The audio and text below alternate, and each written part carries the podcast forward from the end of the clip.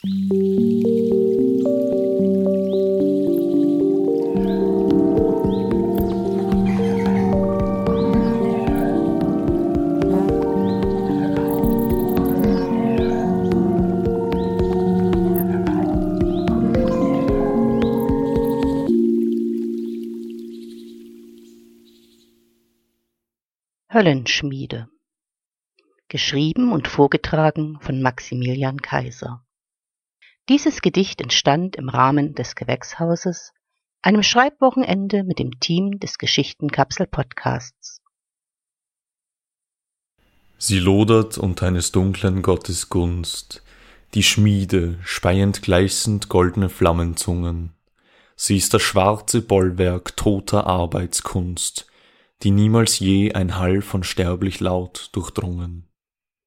Gefüllt mit Sklaven, die im Werke harmonieren, Gestalten voll mit dunkler Kraft, doch ohne Leben, die blind in jener Gruft das Böse produzieren, sind ihrem transzendenten Meister stumm ergeben. Es windet sich durch ihre Halle aus Titan die schwarze Schlange, augenlos und laut vibrierend, im Namen ihres Herrn als niederes Organ, schon seit dem ersten Tag die Unterwelt regierend.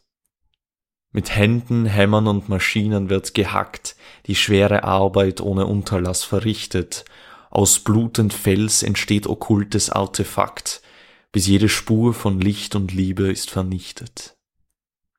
Der Stein am Schlangenleib rollt still den Schlund hinauf, den finstern Weg am Fuß der Industrie beendet.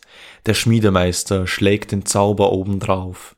Mit brüllendem Inferno ist das Werk vollendet. Vor jedem Leben, das der Gott dem Mensch verleiht, wird Ungeborenen Tod und Schicksal eingebrannt.